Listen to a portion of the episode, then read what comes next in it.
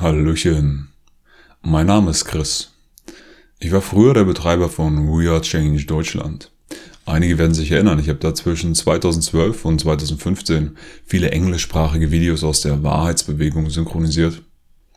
Ich habe auch einen eigenen Film veröffentlicht von der Bilderberg-Konferenz 2014 in Kopenhagen. Danach habe ich nur noch ein weiteres Video veröffentlicht, von einer Rede, die ich 2015 in Dresden gehalten habe. Diese Rede hat mir einiges an Ärger eingebracht, aber das war nicht der Grund, warum ich mit Are Change aufgehört habe. Der Grund war, dass ich anfing an einem Buch zu schreiben. Und jetzt, über vier Jahre später, ist es fertig. Generation Mensch. In diesem Buch beschreibe ich die Grundstrukturen unserer globalen Kultur. Die Rahmenbedingungen, Institutionen, Mechanismen, die alle Menschen betreffen. Egal wo man lebt, egal wo man herkommt, egal wie man aussieht, egal woran man glaubt oder was man vom Beruf ist. Ich richte mich damit an Menschen, die einen wirklich umfassenden Überblick bekommen wollen über das, was hier auf dieser Welt stattfindet, die weniger an Schubladen denken wollen, die nicht mehr in Schubladen gesteckt werden wollen und die auch andere nicht mehr in Schubladen stecken wollen. Ich will damit die Oberflächlichkeit und Spaltung in der Gesellschaft überwinden und ich will die Herausforderungen zeigen, vor denen wir als Menschheitsfamilie gemeinsam stehen. Eigentlich sollte man denken, dass solche Informationen heute schon längst allgemein bekannt sind. Sie gehen ja schließlich alle was an. Aber ich kann euch versichern, dass der Großteil der Informationen in diesem Buch unbekannt ist. Woran liegt das?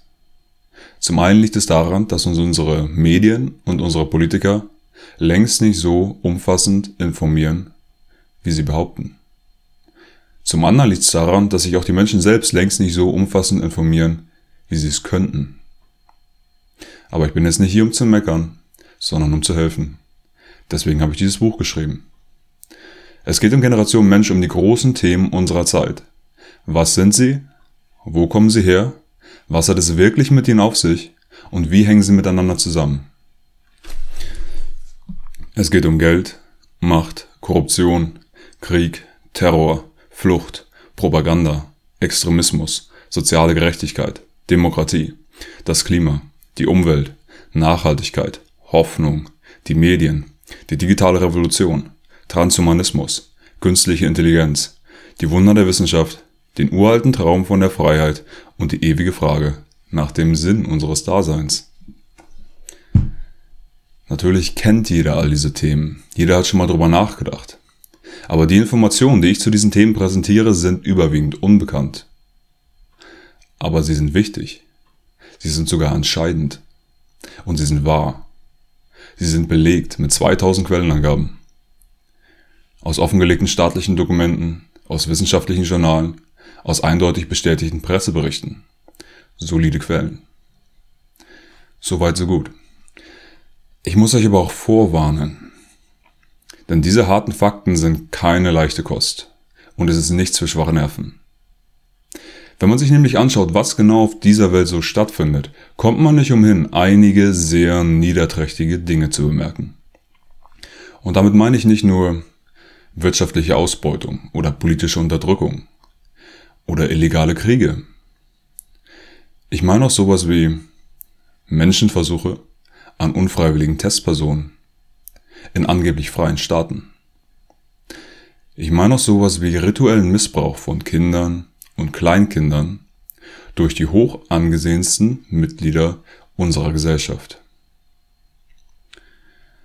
Ich denke, es ist wichtig, sich das alles vor Augen zu führen. Denn nur wenn man sich der Realität stellt, kann man auch lernen, mit ihr umzugehen. Es gibt allerdings auch positive Nachrichten. Ich berichte zum Beispiel davon, was das Erfolgsrezept ist von Gesellschaften, die es schaffen, in Frieden, Freiheit, Harmonie, Wohlstand und umweltbewusst miteinander zu leben. Ich denke, es ist wichtig, sich auch das ins Bewusstsein zu rufen. Schon allein, um die Vorstellungskraft anzuregen. Denn nur was man sich überhaupt erst vorstellen kann, kann man dann auch manifestieren. Und ich will damit nicht sagen, dass irgendjemand allein die Welt umkrempeln soll. Aber ich denke schon, dass jeder Verantwortung trägt. Dass jeder einen Teil dazu beiträgt, wohin wir uns als menschliche Zivilisation entwickeln. Und mir persönlich geht es dabei um Wahrheit, um Freiheit und um Liebe für alle. Und um Wunder. Denn diese Welt ist voller Wunder. Ich weiß das, denn ich habe einige erlebt. Davon werde ich hier auch noch erzählen. Und ich bin mir sicher, es gibt noch mehr Wunder, die darauf warten, entdeckt zu werden. Und es gibt auch noch mehr Wunder, die darauf warten, getan zu werden. Und weil es mir damit ernst ist, weil es mir um die Sache geht, kann jeder dieses Buch Generation Mensch, das sowas ist wie eine Enzyklopädie aus den wichtigsten Informationen aus der Wahrheitsbewegung, komplett kostenlos lesen. Es ist kostenlos online bei Google Books und man kann es kostenlos runterladen von meiner Website Generation Mensch. Mir geht es darum, nützliche Informationen zu teilen. Und darum geht es mir auch hier bei diesem Kanal. Deswegen werde ich hier Stück für Stück die Informationen aus dem Buch aufarbeiten und präsentieren. Und anfangen werde ich damit, dass ich davon berichte, wie es überhaupt dazu gekommen ist, dass ich dieses Buch geschrieben habe. Was befähigt mich dazu? Was ist meine Geschichte? Das ist eine lange Geschichte. Konkret habe ich in den letzten Jahren, als ich an dem Buch gearbeitet habe, meinen Lebensunterhalt als Türsteher in Berlin verdient. Ich habe mir vor etlichen Clubs die Nächte um die Ohren gehauen. Und ich will die eine oder andere Geschichte aus dieser Zeit erzählen. Wie ich von einigen in der Szene als Nazi abgestempelt wurde. Wie es dazu kommen konnte. Kleiner Tipp, es hängt mit meiner Rede in Dresden zusammen. Und was das alles über unser gesellschaftliches Klima in Deutschland aussagt. Ich möchte auch von meinen Begegnungen mit Geflüchteten berichten. Die meisten Schichten, die ich hatte, waren an einem Zentrum der Partykultur der Stadt. Gleichzeitig auch ein Kriminalitätsbrennpunkt. Und viel dieser Kriminalität hat mit Geflüchteten zu tun. Aber nur so viel vorweg. Die allermeisten Begegnungen, die ich dort mit Geflüchteten hatte, waren positiv. Ich möchte von meinen Reisen berichten. Als Auswanderer in der Mongolei, als Hausgast bei einem Pentagon Insider und seiner Familie in Washington und an einigen anderen Orten. Wie es dazu gekommen ist, was ich dort erlebt habe. Und beginnen möchte ich mit einer Geschichte, die die Initialzündung dafür war, dass ich einen etwas unkonventionellen, eigenwilligen Weg gegangen bin. Es war kurz nach der Jahrtausendwende, ich war 15 Jahre alt. Ich übernachtete bei einer Freundin und kurz vorm Schlafengehen dreht sie sich zu mir um, schaut mich ernst an und fragt, kann ich dir ein Geheimnis verraten? Ich sag, ja klar. Sie sagt, aber bitte erzähl das niemandem weiter. Ich habe das in meinem ganzen Leben erst zwei Menschen erzählt. Ich dachte, Nanu, was kommt jetzt? Sie wirkt eigentlich nicht so wie jemand, der bedrückt ist. Im Gegenteil, sie ist meistens gut gelaunt, gesellig, einfühlsam. Und überhaupt, was für ein Geheimnis trägt man sein ganzes Leben lang mit sich rum und erzählt es nur zwei Menschen? Und jetzt will sie es ausgerechnet mir erzählen? Mich kennt sie noch gar nicht so lange? Aber ich dachte, ist in Ordnung. Und sie fuhr fort und sagte, ich sehe Auren. Ich sag, du siehst was? Sie sagt, ich sehe das schon mein ganzes Leben lang. Es ist um jeden Menschen herum es ist in Farben, es ist meistens auch in Schichten und ich sag, Moment mal, Moment mal. Du siehst das auch jetzt bei mir? Und sie sagt, ja. Ich sag, was siehst du jetzt bei mir? Sie sagt, direkt um deinen Körper herum ist eine gelbe Schicht. Und darum herum ist noch eine grüne. Und jetzt gerade strahlt sie besonders hell. Und ich war wie vom Blitz getroffen. Ihr ganzes Verhalten ist überhaupt gar kein Zweifel daran, dass sie es genau so meinte, wie sie es sagte. Und ich hatte sofort 10.000 Fragen. Hast du schon mal jemanden sterben sehen? Weißt du, wo die Aura dann hingeht? Wie ist das, wenn du auf Toilette gehst, bei dem was rauskommt? Ist da noch eine Aura drumherum? Und alle möglichen dummen oder nicht so dummen Fragen, die sie mir alle beantwortet hat. Und sie hat mir auch Geschichten erzählt. Beispielsweise, wenn ein Mann eine Erektion hat und du das aber unter den Klamotten nicht siehst, da ist keine Andeutung, kannst du es trotzdem sehen, weil sich die Energie an dieser Stelle zentriert. Oder wir hatten eine Klassenkameradin, die schwanger war und noch bevor sie jeden Morgen zum Kotzen gegangen ist, und bevor irgendjemand davon wusste, sagte sie, konnte man schon sehen, dass sich in der Bauchregion was verändert hatte. Und es war das erste Mal in meinem Leben, dass mir irgendjemand davon berichtete, dass es Menschen gibt, die solche optischen Wahrnehmungen machen. Insofern war das Konzept der Aura für mich vollkommen neu. Gleichzeitig kam es mir aber auch sehr vertraut vor. Denn für mich hatten Gedanken, Emotionen, Erregung mein Leben lang sowas wie eine plastische, greifbare Plastizität in und um den Körper herum. Wie ein Energiefeld, das mich durchdringt, das ich auch beeinflussen kann zu einem gewissen Grad durch meine Gedanken, durch meine Emotionen, durch meine Willenskraft. Auch dadurch, wie ich mich ernähre, ob ich Sport mache oder nicht, wie viel ich schlafe, das in einer Wechselwirkung steht mit dem Energiefeld von anderen Menschen. Nur bis dahin hatte ich immer gedacht, spüre nur ich das so? Andere Menschen reden ja nicht drüber. Ich meine, ich habe auch nicht drüber geredet, aber ich hätte gar nicht gewusst, wie ich hätte drüber reden können. Ich hatte gar nicht die Worte, die Konzepte dafür. Und als ich älter wurde, dachte ich, vielleicht ist es meine Körperchemie. Und bestimmt hat meine Körperchemie, meine Hormone einen Einfluss darauf, wie ich mich in meinem Körper fühle. Aber ich hatte immer den Eindruck, als wäre es noch mehr als das. Und als sie mir beschrieb, was sie sieht, hat es einfach genau mit dem zusammengepasst, was ich schon immer gespürt habe. Und ich dachte, das ist interessant. Vielleicht ist da wirklich was. Und vielleicht kann man das nicht nur spüren, sondern auch sehen. Kann ich das auch sehen lernen? Und ich fing an zu üben. Ich versuchte auf eine Weise zu schauen, wie ich vorher nicht geschaut habe. Ich versuchte irgendwo hinzuschauen, wo ich vorher nicht hingeschaut habe. Und wenn du jetzt denkst, das klingt irgendwie merkwürdig, ich kann dir versichern, das ist super merkwürdig. Denn wenn ich versuche, Muskel zu trainieren, weiß ich ganz genau, was ich tue. Reiz, Reaktion, voila. Wenn ich versuche, die Aura sehen zu lernen, ist das, als würde ich ständig ins Leere greifen. Mache ich hier gerade überhaupt irgendwas? Passiert hier überhaupt irgendwas? Ich habe das meistens in der Schule gemacht. Man musste eh da sein, es war langweilig. Jeden Tag, stundenlang. Einerseits strenge ich mich an, andererseits versuche ich mich auch zu entspannen. Und man fühlt sich körperlich, geistig wie ergriffen von dieser Übung. Aber abgesehen davon passierte nichts. Lange Zeit überhaupt nichts.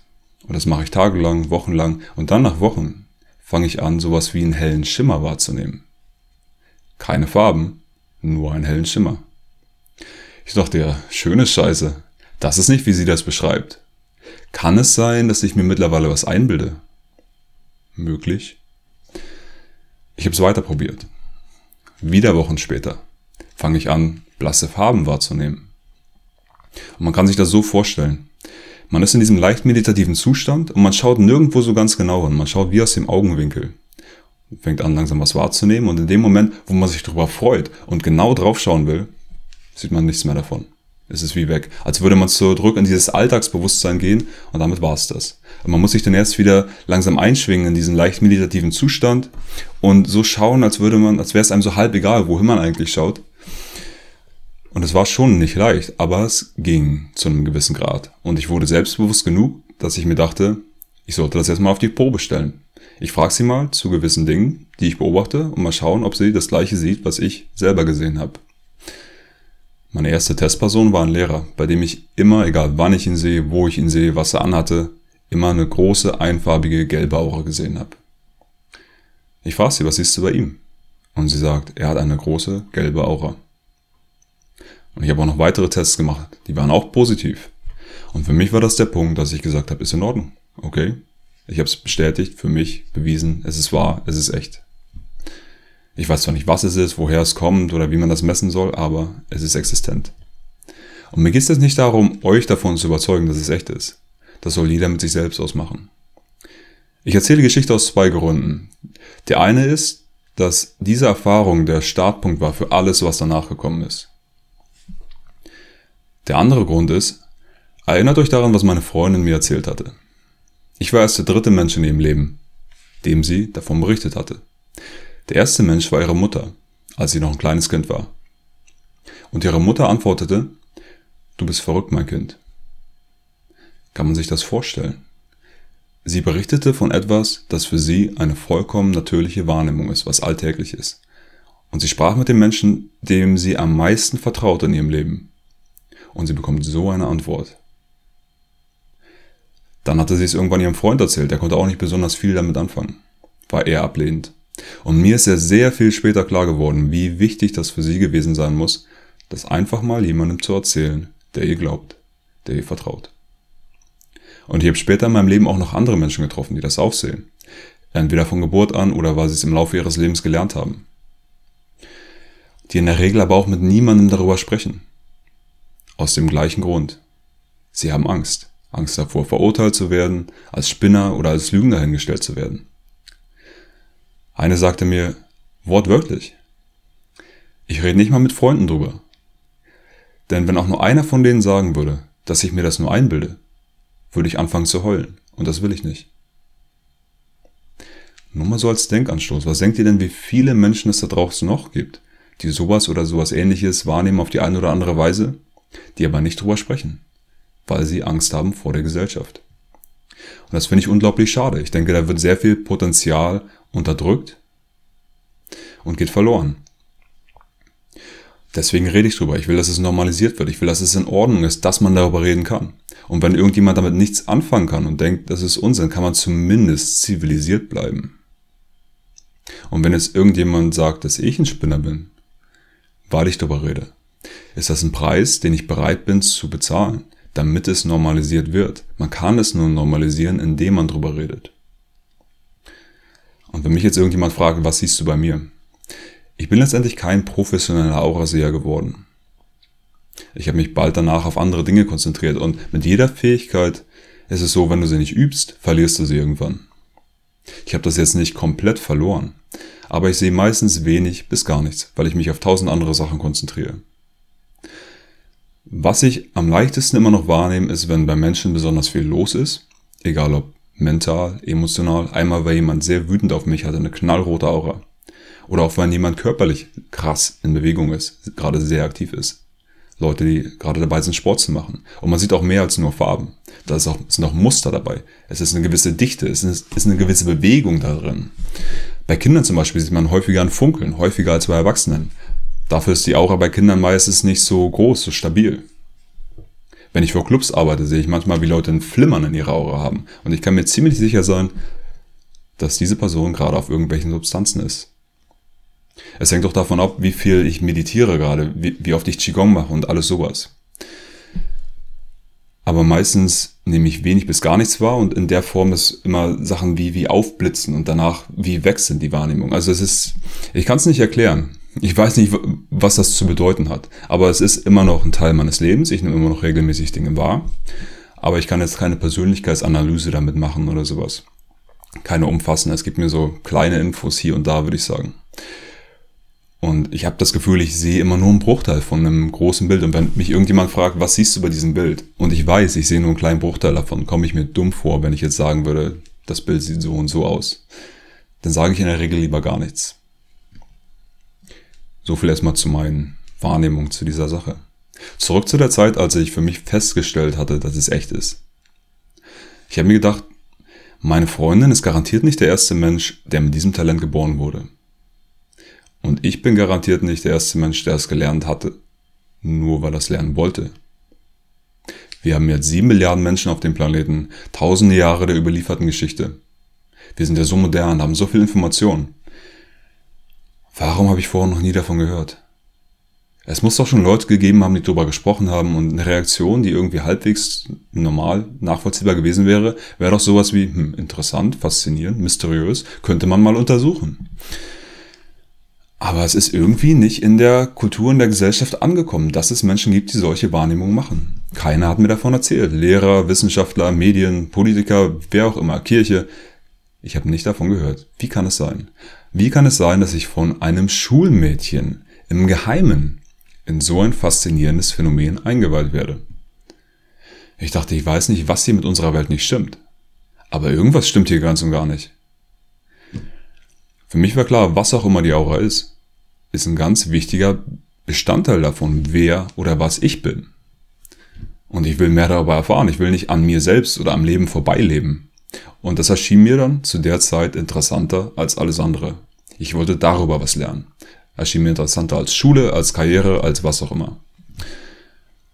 Und ich dachte, ich brauche einen Lehrer. Aber wo findet man einen? In Deutschland sehe ich jetzt nicht so die Akademien, wo man Aura sehen oder Aura verstehen oder damit interagieren lernen kann. Und ich habe mich umgeschaut und letztendlich fiel mein Blick auf Asien. Denn dort sind feinstoffliche Energien seit Jahrtausenden ein Teil der Kultur. Man arbeitet damit, man erkennt sie an in religiösen, medizinischen Traditionen. Und ich dachte ganz klar, ich muss dorthin. Dort haben sie Erfahrung damit und erkennen das überhaupt erstmal an. Dann war meine Idee, ich breche die Schule ab, ich gehe ins Kloster. Und naiv wie ich war, ging ich zu meinen Eltern hin und sagte ihnen, ich habe diese Erfahrung gemacht und ich will jetzt die Schule abbrechen nach der 10. Klasse und ich gehe nach Asien, irgendwie ins Kloster, schlag mich da durch. Meine Familie, wir kommen aus Ostdeutschland, aus einer ländlichen Gegend. Einfache Verhältnisse. Und die Konzepte, mit denen man dort aufwächst und auch gerade mit denen meine Elterngeneration noch aufgewachsen ist, sind sehr viel begrenzter als die Konzepte, mit denen wir heute aufwachsen. Und heute ist es immer noch begrenzt genug. Und natürlicherweise war das, was ich ihnen dann vorgeschlagen hatte, für sie sehr befremdlich. Erschreckend, angsteinflößend. Dementsprechend haben sie panisch reagiert. Es gab sehr viel Streit, eine sehr lange Zeit, weil ich nicht abgewichen bin von dem, was ich wollte und was ich, äh, welche, von der Meinung, die ich hatte. Aber wir sind auf absolut keinen grünen Zweig gekommen. Und ich habe es nicht über mich gebracht, einfach zu sagen, es ist mir scheißegal, was ihr denkt. Ich gehe einfach, ich reiß meine Wurzeln raus und mache mein Ding. Ich war noch nicht so weit. Ich habe nicht den Mut aufgebracht. Stattdessen habe ich die Schule zu Ende gemacht. Wusste immer noch nicht, was ich machen sollte. Dann kam ein Brief ins Haus geflattert von der Bundeswehr. Es war 2005, man musste noch entweder Wehrdienst oder Zivildienst machen. Und ich dachte ja, Kloster und Kaserne sind im Grunde schon sehr ähnlich. Viele Männer auf einem Haufen, es geht viel um Disziplin. Verteidigungsfähigkeit ist auch in asiatischen Klöstern nichts Ungewöhnliches, wenn man zum Beispiel an Shaolin denkt. Natürlich setzt man die Fähigkeiten dann auch nur zur Verteidigung ein. Aber ich dachte, das könnte passen, das könnte interessant sein. Und wenn mich dann irgendjemand in irgendeinen so dummen Krieg schicken würde, von denen es in der Geschichte schon viel zu viel gegeben hat, wäre ich an genau der richtigen Stelle, um Nein zu sagen. Zugegeben, ich wusste damals nicht, dass der Afghanistan-Krieg illegal war. Und ich wusste auch nicht, dass der Kosovo-Krieg illegal war. Aber ich war zumindest der Meinung, dass wenn ich wüsste, dass mich jemand in einen illegalen Krieg schicken wollen würde, dass ich dann Nein sagen würde. Nach neun Monaten wusste ich immer noch nicht, was ich machen sollte. Ich habe auf 23 Monate verlängert, wurde zum Glück in keinen Krieg geschickt. Insgesamt war die Zeit ziemlich ereignislos, ziemlich langweilig dort. Und zum Ende der Dienstzeit fiel mir ein Studienführer in die Hände. Und schon bei A stieß ich da auf Asienwissenschaften. Und ich dachte, das ist doch interessant. Hier konnte ich eine Sprache lernen, mich auf die Auswanderung vorbereiten. Und gleichzeitig ist meine Familie irgendwie zufriedengestellt, weil ich einen Abschluss habe. Klingt gut habe mich eingeschrieben, musste mich für eine Sprache entscheiden und die chinesische Kultur hat mich immer am meisten fasziniert. Das Dao De Jing des Zhuangzi sind meine absoluten Lieblingsbücher. Allerdings war das Bild, was ich vom modernen China hatte, das eines verdammten Höllenlochs. Und ich dachte, es würde mir das Herz brechen, wenn ich jetzt in China leben würde und miterleben würde, was aus dieser Kultur geworden ist. Also ist China für mich ausgefallen. Ich kam dann auf die Mongolei, weil ich dachte, das ist der beste Kompromiss zwischen Freiheit und kultureller Originalität. Sie haben dort tibetischen Buddhismus, Schamanismus, passt. Also habe ich angefangen, Mongolisch zu lernen. Ich habe mich super gefreut auf die Zeit an der Uni. Ich dachte, das wäre so wie im Film. Spannende gesellschaftspolitische Debatten mit Professoren und Kommilitonen. Und dann war es aber irgendwie eher wie Schule. Ganz viele eingetretene Pfade, Darüber hinaus kein besonderes Engagement von irgendjemandem bei irgendwas. Glücklicherweise allerdings war es verdammt einfach. Man hatte wenig Wochenstunden und man hatte sehr viel Ferien. Ich hatte sehr viel Zeit für mich. Es war großartig. Und ich hatte das Glück, schon im ersten Semester zufälligerweise im Internet auf einen Film zu stoßen, der sowas war wie mein zweiter Weckruf. Dieser Film hat Zeitgeist. Die meisten von euch werden den kennen. Es ist ein Aufklärungsfilm über Religionsgeschichte, den 11. September, das Geldsystem. Und besonders die Teile über den 11. September und das Geldsystem haben mich echt umgehauen. Denn ich kannte die Informationen nicht, die dort präsentiert wurden. Ich wusste nicht, dass ein drittes Hochhaus eingestürzt ist in New York, 47-stöckig, teilweise in Freifallgeschwindigkeit, einfach gerade runter. Das nicht von einem Flugzeug getroffen wurde. Ich wusste nicht, dass Kerosin kein Stahl schmilzt. Ich wusste nicht, dass beim Pentagon und in Shanksville keine richtigen Flugzeugwracks waren. Ich wusste nicht, wie krass die Regierung die Aufklärung der Anschläge behindert hat. Und alles sowas. Beim Geldsystem war mir nicht klar, dass es mehr Schulden als Guthaben gibt. Dass man letztendlich die Schulden nicht zurückzahlen kann. Selbst wenn wir alle unser letztes Hemd hergeben, sind wir immer noch Schuldsklaven. Das hat mich alles umgehauen. Und ich dachte, kann das wahr sein? Wenn solche Informationen da sind, verfügbar sind, müsste doch der, die Presse, die ich kenne, irgendwie darauf reagieren. Das kann man doch nicht einfach so stehen lassen. Das ist ja revolutionär. Und ich habe auch ein paar Artikel gefunden, die darauf eingegangen sind auf Zeitgeist. Und die waren verdammt schwach. Die sind nie auf die wesentlichen Argumente eingegangen. Die haben Informationen aus dem Film falsch dargestellt und so weiter. Das waren Ausflüchte. Einfach nur Strohmann-Argumente und so weiter. Und dann habe ich die wesentlichen Informationen dort nochmal unabhängig nachgeprüft und gemerkt, die Kernaussagen sind alle wahr. Und da habe ich mich echt auf den Boden gesetzt. Der größte, bedeutendste Anschlag, den ich kannte in unserer Geschichte, der der Auslöser war für den Krieg gegen den Terror, war garantiert nicht so, wie er offiziell dargestellt wurde. Und die Regierung hat alles getan, um das zu vertuschen. Und auch meine Regierung, die deutsche Regierung und auch die ganzen anderen Regierungen haben nichts dazu gesagt. Auch die ganzen Medien, die ich bis dahin kannte, haben nichts dazu gesagt. Und jetzt führen wir einen Krieg gegen den Terror. Ein paar Kriege. Wir führen einen Krieg gegen die bürgerlichen Freiheiten. Und das alles auf der Grundlage von sowas? Wow, das ist krass. Und beim Geldsystem. Ich hatte mein Leben lang bis dahin irgendwie Nachrichten gehört, wir müssen wieder mehr Schulden zurückzahlen und deswegen Steuern erhöhen, den Gürtel enger schnallen und man denkt sich immer so, ja natürlich, wenn man Schulden hat, muss man die zurückzahlen. Aber wenn das Ganze ein Fass ohne Boden ist, dann ist das eine Verarsche. Und das soll jetzt mein Leben sein, dass ich mein Leben lang so dämliche Nachrichten höre von wir müssen wieder mehr Schulden zurückzahlen und man weiß ganz genau, dass das überhaupt gar nicht funktionieren kann. Und ich werde mein Leben lang jetzt nur noch ausgenommen, die ganze Zeit, um irgendwelche, um irgendein Geldschöpfungskartell zu bedienen während meine Freiheiten abgeschafft werden und irgendwelche Kriege geführt werden, aufgrund der zweifelhaftesten Begründung. Wow, darauf habe ich keinen Bock. Ich dachte, wenn es da ein System gibt, was wirklich der Meinung ist, dass ich jetzt deren Sklave sein soll, dass mich jetzt ausnehmen kann für den Rest meines Lebens und das soll jetzt meine Realität sein, dann werde ich euch mal sagen, was eure Realität sein wird. Dass ich nicht locker lassen werde, bis ich frei bin. Nicht, weil ich ein Held bin, aber einfach aus Prinzip. Das geht nicht klar. Egal wie groß, wie hässlich ihr seid. Ich werde bestimmt nicht so ein scheiß Leben leben, als verdammtes Opfer die ganze Zeit, okay? Das ist einfach menschenunwürdig, da habe ich keinen Bock drauf. Und das war der Punkt, wo ich ernsthaft angefangen habe zu studieren. Machtstrukturen. Wirtschaft, Politik, Geschichte. Wo kommt das alles her? Wie hängt das alles miteinander zusammen? Ich habe alles gelesen, was mir in die Finger kam. Artikel, Bücher, Interviews, Radiosendungen, Dokumentarfilme, Deutsch, Englisch, Alternativ, Mainstream, was auch immer. Und mir war klar, das ist eine Aufgabe, die wir machen müssen. Normale Menschen überall. Ich werde nicht darauf warten, dass irgendein Politiker plötzlich daherkommt oder die Medien, die ich bis dahin kannte, plötzlich einen auf anständig machen und ihre Courage entdecken, nachdem sie so lange geschwiegen haben und nichts gesagt haben. Und auch noch die verunglimpft haben und lächerlich gemacht haben, die irgendwie Kritik daran geäußert haben. Das ist eine Aufgabe, die wir übernehmen müssen. Normale Menschen überall. Dementsprechend habe ich auch mit den Menschen in meinem Umfeld natürlich darüber gesprochen, was ich herausgefunden habe. Und die überwiegenden Reaktionen, die ich bekommen habe, war Unglauben, Desinteresse, Apathie. Und ich dachte, was ist nun los mit euch? Das ist offensichtlich brisant.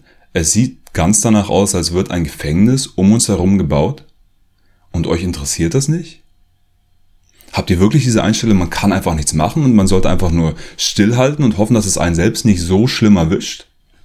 Wow. Damit konnte ich nichts anfangen. Ich war super frustriert. Ich dachte, was zum Teufel ist hier bloß los? Und ich dachte, mein ursprünglicher Plan, in die Mongolei zu gehen und da fernab von den Bühnen der Weltpolitik einen spirituellen Pfad zu beschreiten, ist vielleicht unterm Strich die beste Idee. Und wenn dann hier in Deutschland allen alles auf die Füße fällt, weil sich keiner um irgendwas kümmert, mache ich da mein Ding, bin da relativ autark. Meine erste Reise in die Mongolei habe ich 2009 unternommen. Eine mongolische Kommilitonin hatte mich und ein paar andere Freunde eingeladen, mit ihr und einem Onkel übers Land zu reisen, einen anderen Onkel zu besuchen. Das sollte zwei Wochen lang gehen. Ich habe mir vorher und nachher noch einiges an Zeit eingeplant. Und noch bevor ich dieses erste Mal in die Mongolei gereist bin, ist mir was Merkwürdiges passiert. Es war, als würde mir meine Stimme in meinem Kopf sagen, du wirst später mit ihrem Onkel arbeiten. Und ich wusste, dass der Onkel auf dem Land gemeint war. Ich hatte sowas vorher noch nicht. Es wurde einfach gesagt. Der Gedanke war da. Nicht, dass ich ihn gedacht hätte, er wurde gesagt. Mit meiner Stimme. Mit einer Selbstgewissheit, mit einer Autorität, die unheimlich war. Nicht die ganze Zeit, aber immer mal wieder kam dieser Gedanke. Und ich dachte, was ist das denn jetzt? Bin ich verzweifelt, dass ich mich irgendwie an einen Wunschtraum klammere? Bin ich so frustriert? Werde ich hier gerade irgendwie verrückt? Was ist los mit mir? Ich habe sicherheitshalber erstmal niemandem davon erzählt. Ich dachte, wenn das hier alles noch ausartet und ich noch verrückter werde, mein Gott, wo soll das bloß enden? Wir sind dahin, wie geplant, mit ihrem Onkel Amma übers Land gefahren, nach Nürnberg in Sauchern, haben dort Dier besucht. Dier war Viehzüchter. Und haben bei ihm auf dem Grundstück ein bisschen gearbeitet. Wir haben Ringkämpfe veranstaltet und an einem Tag hat uns Dier eingeladen, auf seinen Pferden zu reiten. Ich war vorher noch nie auf einem Pferd und wollte erst von der rechten Seite aufsteigen und sie sagen, so geht das nicht. Ich muss von der linken Seite aufsteigen, bin fast direkt wieder runtergefallen. Alles schon gut am Kichern. Beim Reiten bin ich allerdings gut reingekommen. Ich habe ein Gefühl dafür bekommen. War irgendwie im Flow, es hat sich alles wunderbar angefühlt. Und als ich abgestiegen bin, sagte ihr was zu mir. Ich habe es aber nicht verstanden, weil mein Mongolisch noch nicht so gut war. Meine Freundin übersetzte und sagte, er sagt, er gibt dir tausend Pferde, wenn du für ihn arbeitest. Ich dachte, okay, cool bleiben. Danke fürs Angebot. Ich werde drüber nachdenken. Wir waren noch ein paar Tage da, sind wieder zurück in die Hauptstadt. Ich habe an der Uni da Deutsch unterrichtet und mir ging immer wieder dieser Gedanke durch den Kopf. Wie kann es sein? Ich habe mich gefühlt wie Neo im Matrix-Film. Auf einmal, er schläft vor seinem Computer und da steht auf einmal, folge dem weißen Hasen. Und dann klingelt es an seiner Tür und da steht diese Partygang und die sagen, komm mit. Und die eine Frau hat einen, ein Tattoo von einem weißen Hasen auf ihrer Schulter.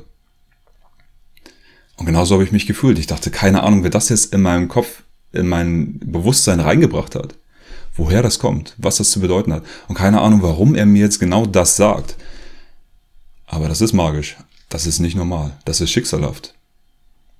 Und ich kann das natürlich beiseite wischen. Ich kann einfach irgendwas anderes machen, so tun, als wäre nichts gewesen. Aber ich war mir sicher, das würde ich bereuen.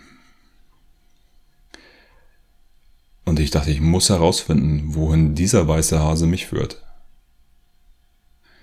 Und es gab natürlich nur eine Möglichkeit, das zu tun. Ich musste das Angebot annehmen. Ich habe meiner Freundin gesagt, bitte richte ihm aus. Ich mache es. Ich komme nächstes Jahr vorbei. Er soll mir noch kurz Zeit geben, dass ich in Deutschland alles regeln kann mit der Auswanderung. Und habe das dann gemacht. 2010 dorthin. Meine Familie war natürlich dagegen, aber die Entscheidung war gefällt. Und ich hatte auch keine Bedenken, dass ich irgendwas anderes jetzt nicht mache. Die Uni nicht zu Ende mache.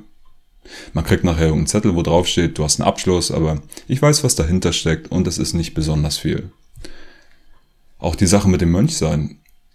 Denn mir kam der Weg, den ich jetzt eingeschlagen bin, nicht unspirituell vor. Als ich angekommen bin, hat mir die hier natürlich nicht direkt 1000 Pferde gegeben. Kein Mongole würde mir auch nur ein Pferd geben, wenn ich keine Erfahrung habe mit Pferden. Es war nur seine Art zu sagen, mir gefällt, was du tust, lass uns zusammenarbeiten. Er hat mir einen Job besorgt als Englischlehrer an seiner Dorfschule und habe in seinem Bed and Breakfast ein bisschen mitgeholfen.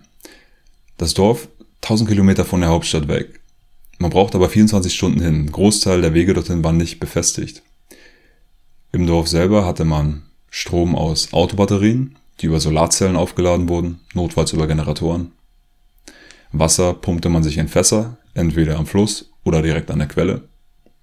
Holz zum Heizen, zum Kochen holt man sich aus dem Wald, die Schafe Weiden in der ungefähren Umgebung, wenn man mal eins braucht, holt man sich eins. Das war vor Smartphones. Also es gab Smartphones, aber ich hatte keins, da hatte auch keiner eins. Internet war auch nicht am Start. Es gab mongolisches Fernsehen, aber das habe ich nicht kapiert. Und es war sehr abgeschieden. Ich hatte einen Stapel an Büchern dabei. Ich wollte natürlich nicht aufhören zu studieren. Über Geschichte, Politik, Wirtschaft und so weiter. Und das Leben dort war verdammt cool. Man hat nie auch nur ein Flugzeug gesehen. Ich habe ein bisschen unterrichtet, ich habe Bed and Breakfast mitgeholfen, ich habe gelesen, habe mit den Leuten im Dorf gequatscht, bin in den Bergen spazieren gegangen mit den Hunden, habe eine Höhle gefunden zum Meditieren, zum Trainieren. Und es war einfach eine echt geile Zeit. Und dann, nach ungefähr zwei Monaten, überkam mich eine Unruhe, ein Unbehagen, das richtig körperlich war. Es war sehr, sehr unangenehm. Und ich wusste nicht, woher das kam, was das sollte. Und ich dachte, wenn ich jetzt mehr meditiere, wird schon die Antwort zu mir kommen. Und die Antwort kam auch. Zwei Begriffe kamen mir immer wieder ganz klar in den Kopf. Zivilisation und Projekte. Und ich wusste, mit Zivilisation war westliche Zivilisation, moderne Zivilisation gemeint. Und ich dachte, was soll das denn jetzt? Auf gar keinen Fall.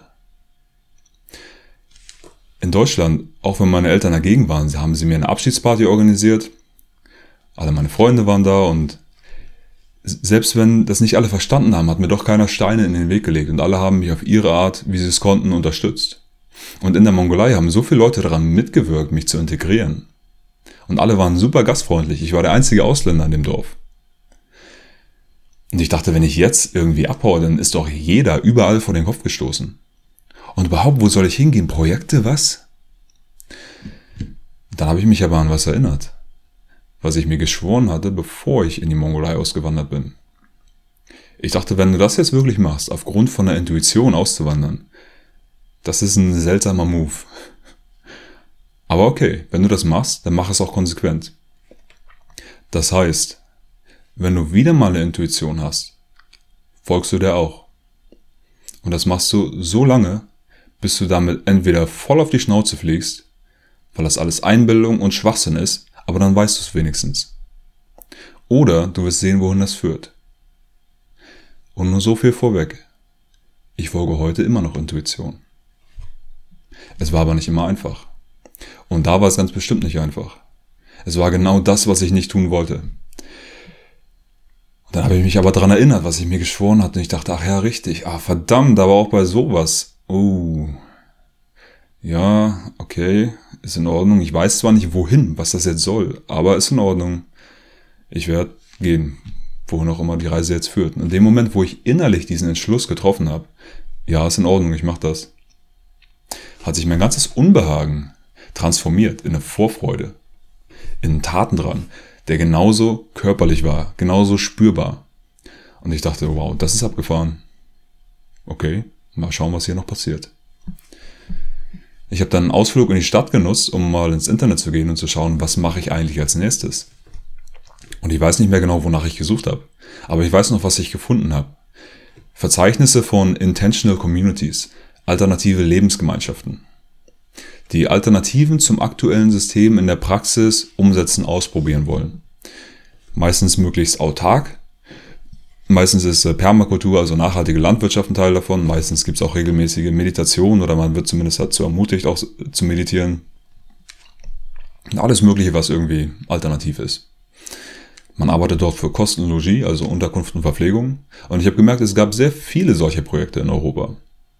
Und ich dachte, okay, das wird schon was. Zurück in Deutschland, meinen Eltern davon berichtet. Und natürlich fanden die das total bescheuert. Sagten, jetzt bis zur erstens brichst du das ab und jetzt willst du für umsonst arbeiten, geht's noch? Aber meine Entscheidung war gefällt. Und ich bin dann abgehauen, als keiner zu Hause war, habe keinem gesagt, wo ich hingehe. Und in dem Moment, wo ich zur Tür rausgehe, fängt auf einmal ein Song an, in meinem Kopf zu spielen. Laut wie im Radio. I don't wanna waste my time, become another casualty of society. I'll never fall in line, become another victim of your conformity. Sum 41, Fat Lip. Ich kannte den Song, aber ich hatte ihn ewig nicht gehört. Nicht ein paar Tage vorher, nicht ein paar Wochen vorher, auch nicht Monate. Ich weiß nicht, wann das letzte Mal, aber ich kannte ihn. Und in dem Moment, wo ich zur Tür rausgehe, fängt er auf einmal an, so laut in meinem Kopf zu spielen, als hätte jemand ein Radio angemacht. Ich dachte, keine Ahnung, woher das jetzt kommt, aber das ist abgefahren. Denn in diesem Song geht es genau darum, ich werde kein Opfer der Konformität der Gesellschaft, ich gehe meinen eigenen Weg. Ich dachte, okay, besser kannst du eigentlich nicht losgehen. Im nächsten Moment ist mein Schultergurt gerissen von meinem 40 Euro Riesenrucksack, den ich in der Mongolei gekauft habe. Okay, musste ich dann unterm Arm tragen, aber irgendwas ist ja immer, ja.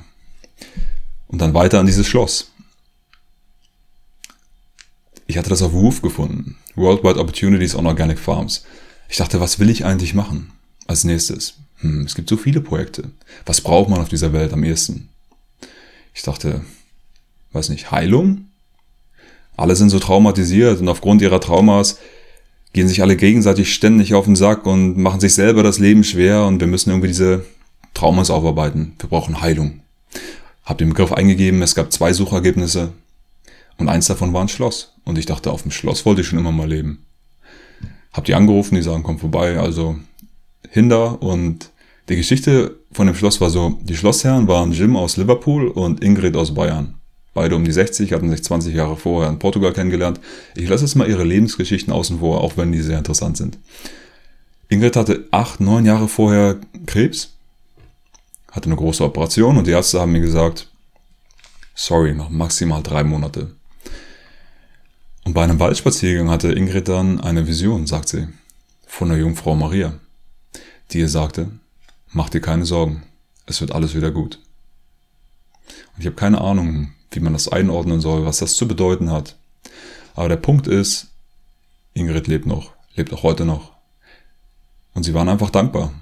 Sie wollten der Welt was zurückgeben und haben sich dieses Schloss ersteigert und wollten dort einen Ort schaffen für Menschen, die verzweifelt sind, damit sie neue Hoffnung finden können. Ich dachte, wie geil ist das denn? Bin dort angekommen und alles hat von Anfang an super zusammengepasst. Ich fand die beiden cool, ich fand das Projekt cool und habe mich von Anfang an voll eingebracht.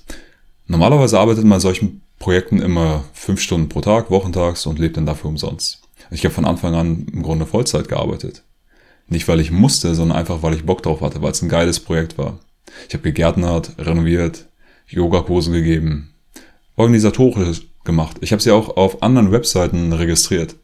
Auf Workaway und auf HelpX, die mittlerweile deutlich größer sind als Woof. Hab ihnen da Texte geschrieben und vorher hatten sie bei Woof irgendwie eine Handvoll Freiwillige in ein paar Jahren. Danach hatten sie teilweise ein Dutzend Freiwillige gleichzeitig. Faszinierende Menschen.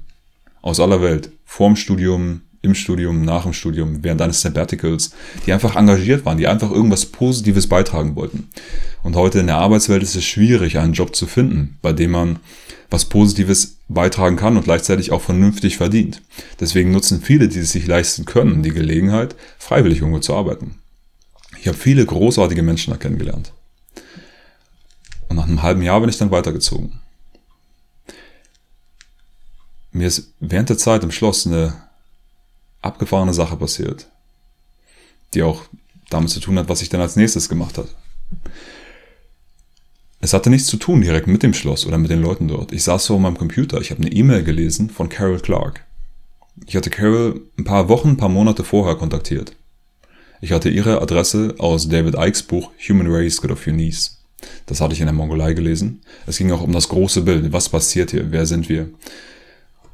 Und auf der allerletzten Seite war ein Foto von Carol und David hat geschrieben, das hier ist Carol, sie ist eine Seherin, sie ist sowas wie ein Medium. Keine Ahnung, wie sie das macht, aber sie liegt immer richtig. Sie ist fantastisch. Wenn ihr irgendeine Frage habt, schreibt ihr. Ich hatte vorher noch nie eine Medium oder so geschrieben. Aber ich fand das Buch interessant und sie schien mir sympathisch zu sein. Sie hatte zwar keine Internetadresse, also keine Website, ich glaube, sie hat immer noch keine, aber ich dachte, was kannst du schon verlieren? Schreib ihr mal eine Frage, vielleicht kommt ja irgendwas Interessantes zurück. Und ich habe ihr eine Frage gestellt. Ich würde gerne Menschen helfen. Kannst du mir einen Tipp geben, wie ich das besser tun könnte? Ich habe ihr meinen Namen geschickt, mein Geburtsdatum und ein Foto von mir, damit sie sich irgendwie mit mir verbinden kann. Und dann kam Wochen, Monate später eine Antwort. Und Carol erzählte mir eine Geschichte. Und die Geschichte, die kannte ich schon. Die hatte ich zehn Jahre vorher schon gesehen, während der Meditation. Das war die Zeit, wo ich angefangen hatte zu meditieren. Meine Technik war einatmen, ausatmen. Wenn ein Gedanke kommt, lass ihn ziehen. Manche Leute sagen, sie können nicht meditieren, weil sie nicht an nichts denken können. Ich weiß nicht, ob irgendjemand an nichts denken kann. Aber was man kann, ist die mentale Disziplin aufbringen und es zumindest zu üben, dass wenn ein Gedanke kommt, dass man ihn ziehen lässt und keine Gedankenkette darauf aufbaut. Das war meine Technik, es hat sich gut angefühlt, es hat sich angefühlt, als würde sich meine Energie wie von selbst ordnen, als hätte sie eine gewisse eigene Intelligenz, die sie nutzen kann, um sich selber zu ordnen, wenn man sie mal in Ruhe lässt. Einmal während der Meditation habe ich mir aber bewusst eine Frage gestellt. Denn ich hatte zu der Zeit buddhistische Bücher gelesen und da ging es auch um Reinkarnation, um Wiedergeburt. Und ich habe mich gefragt, wenn es sowas wirklich gibt wie Reinkarnation, wer oder was war ich dann früher? Und sofort kamen Bilder in meinen Kopf. Szenen, wie Erinnerungen an Traum. Ich habe mich gesehen, wie ich in einem fremden Land war, als Ausländer. Ich bin dort durch eine Siedlung gelaufen und den Leuten ging es super elend. Und ich habe ihnen irgendwie geholfen, mehr aus sich zu machen, mehr Wohlstand für sich zu schaffen, freier, selbstbestimmter zu leben. Irgendwie Fähigkeiten mit ihnen geteilt, irgendwie sowas. Und dann war da eine Gruppe von Menschen, die war sowas wie Polizei, aber auch dafür zuständig, die zu kontrollieren, auch äh, auszubeuten letztendlich auch. Das, der Zusammenhang war irgendwie klar. Und die kamen bei mir an, waren super sauer mit mir, die wollten das nicht. Haben mich mitgenommen, eingesperrt und dann fuhr es mir wie Schrecken durch den Körper. Und ich habe das Ganze abgebrochen. Ich dachte, okay, das war jetzt merkwürdig. Hm, stellst dir eine Frage, deine Fantasie produziert eine Antwort. So wird es wohl sein. Ich habe nicht geglaubt, dass das eine echte Vision war. Es kam einfach spontan, ohne irgendwelche Fanfare, irgendwie sowas wie, tada, das ist eine echte Vision, kannst du glauben. Ohne irgendwie eine Autoritätsfigur, die jetzt sagt, mhm, ist so. Es war einfach nur spontan. Und ich habe mir nichts dabei gedacht. Und ich habe auch keinem davon erzählt. Jetzt ungefähr zehn Jahre später. Im Schloss sitze ich vom Computer und lese diese E-Mail von Carol. Und sie erzählt mir die Geschichte, du hast noch unerledigte Angelegenheiten aus deinem letzten Leben. Du warst sowas wie ein Botschafter. Und du hast versucht, dort, wo du warst, den Leuten zu helfen, freier zu leben, selbstbestimmter zu leben. Und die Leute, die die kontrolliert hatten, die wollten das aber nicht. Deswegen haben sie dich eingesperrt. Und mir fuhr es schon rauf und runter. Und sie sagte, dann haben sie dich gefoltert, weil sie wissen wollten, wie du gewisse Dinge tust. Aber du konntest denen das nicht auf eine Weise erklären, die die verstehen konnten. Und letztendlich haben sie dich auf den Scheiterhaufen gesteckt und verbrannt. Und jetzt musst du das weitermachen, womit du damals angefangen hast. Und ich habe angefangen zu lachen, zu heulen. Ich bin unwillkürlich von meinem Stuhl aufgesprungen, planlos durch die Gegend gelatscht. Mir fuhr nur ein Schauer nach dem anderen, heiß und kalt rauf und runter. Und es fühlte sich an wie eine Explosion aus allen Emotionen, die es gibt. Mir geht es jetzt nicht darum, irgendjemanden davon zu überzeugen, dass das ein Beweis ist für Reinkarnation oder dass Reinkarnation existiert. Das soll jeder mit sich selbst ausmachen. Ich erzähle diese Geschichte, weil die bedeutsam war auf meinem Weg. Und mich interessiert ehrlich gesagt gar nicht so sehr, wer diese Person war oder was sie noch so gemacht hat. Was für mich wirklich relevant ist an dieser Geschichte ist die Wirkung, die es hatte. Denn die Wirkung war definitiv real. Wenn ich heute vor einer Entscheidung stehe und die Möglichkeit habe, etwas zu tun, was ich wirklich von Herzen tun will, aber ich weiß, das könnte gefährlich werden für Leib und Leben, und ich habe die Möglichkeit, etwas zu tun, das ich vielleicht nicht wirklich will, aber was mir nicht so viel Probleme bereitet, dann ist heute die Wahrscheinlichkeit, dass ich das tue, was ich wirklich von Herzen will, sehr viel höher. Denn ich habe heute die Überzeugung, den Glauben, dass selbst wenn du mich folterst, vierteilst, was auch immer, so what? Hier bin ich wieder. Dass alle Schmerzen, die ich körperlich erlebe, irgendwann vorbei sind.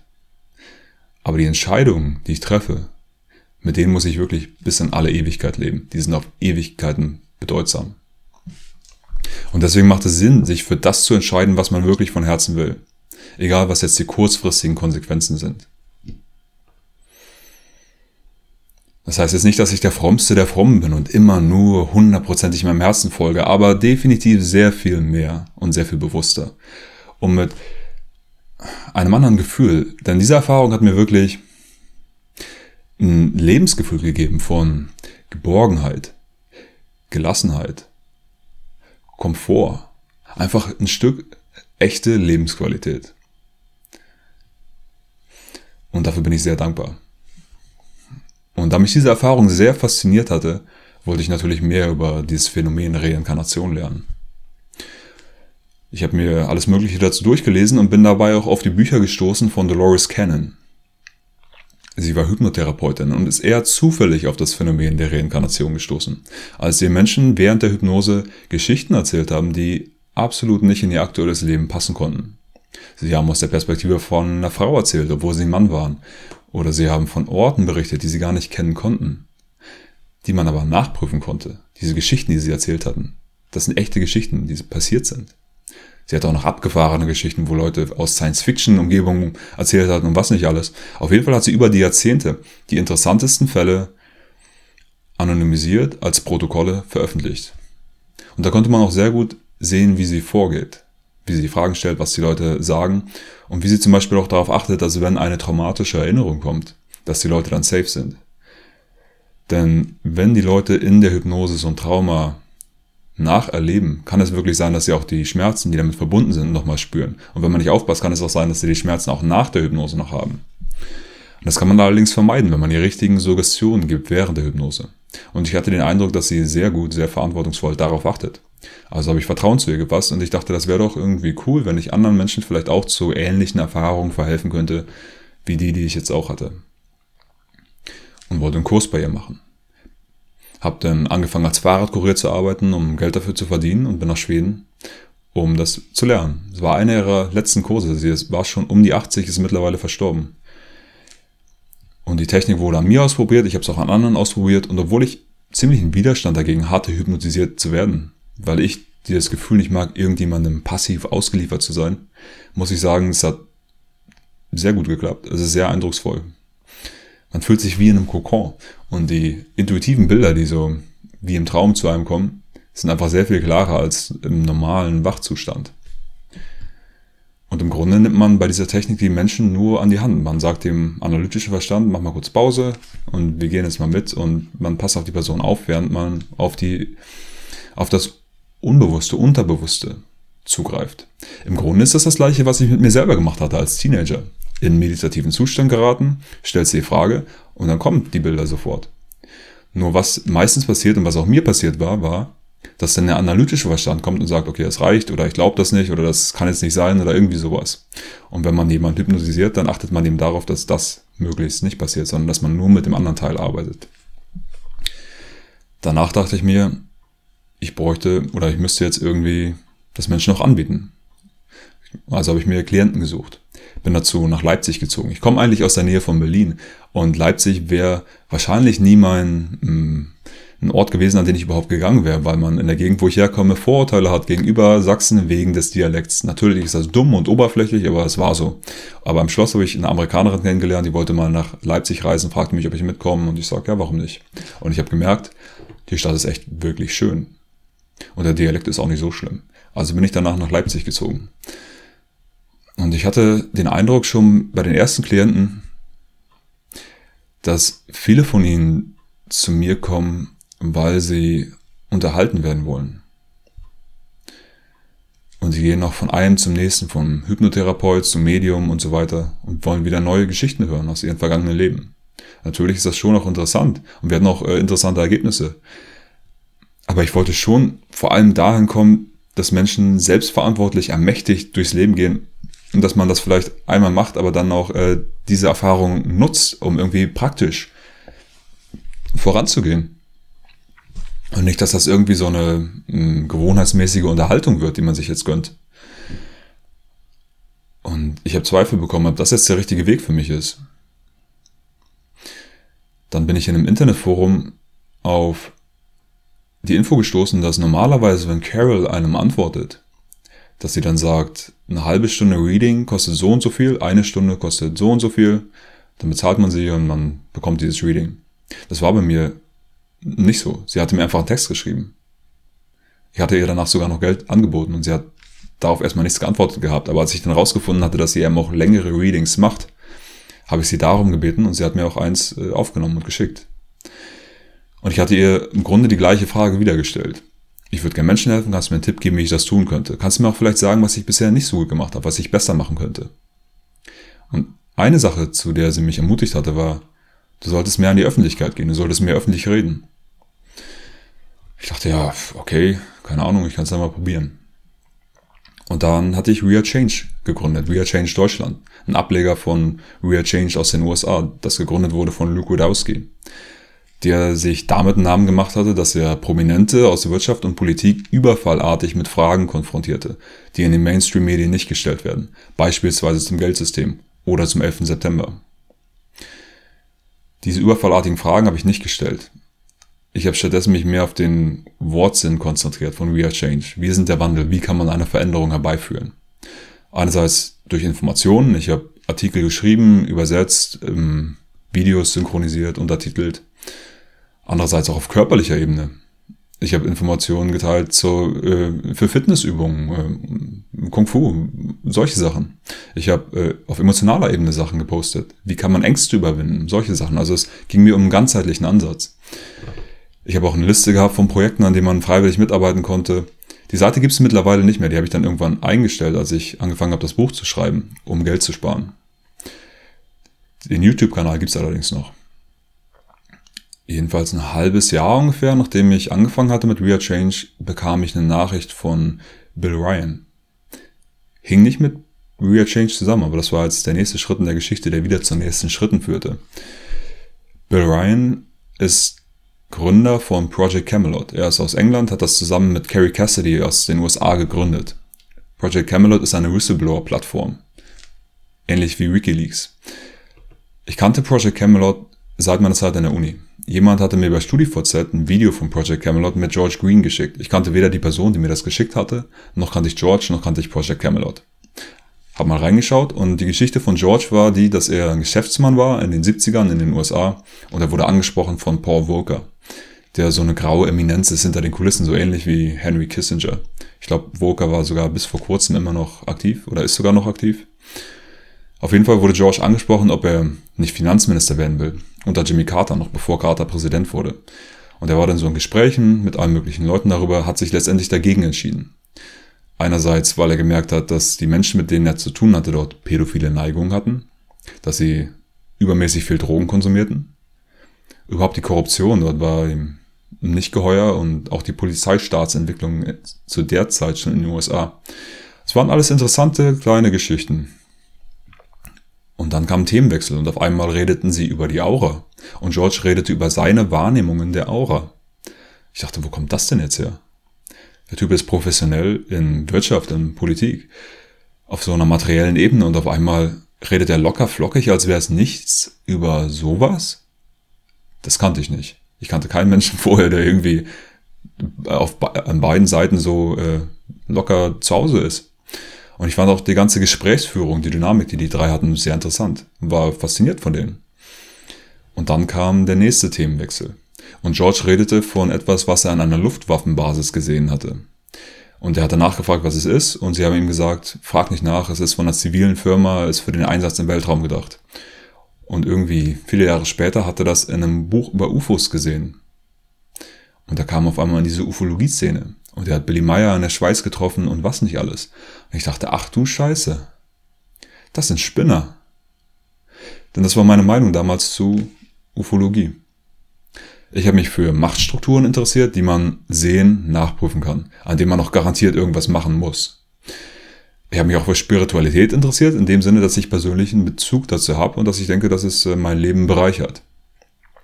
Aber UFOs, und ich hatte schon gemerkt, dass UFOs auch in der alternativen Szene ein Thema sind, aber ich dachte, warum? Ich kann sie nicht sehen. Was hat das für eine Relevanz?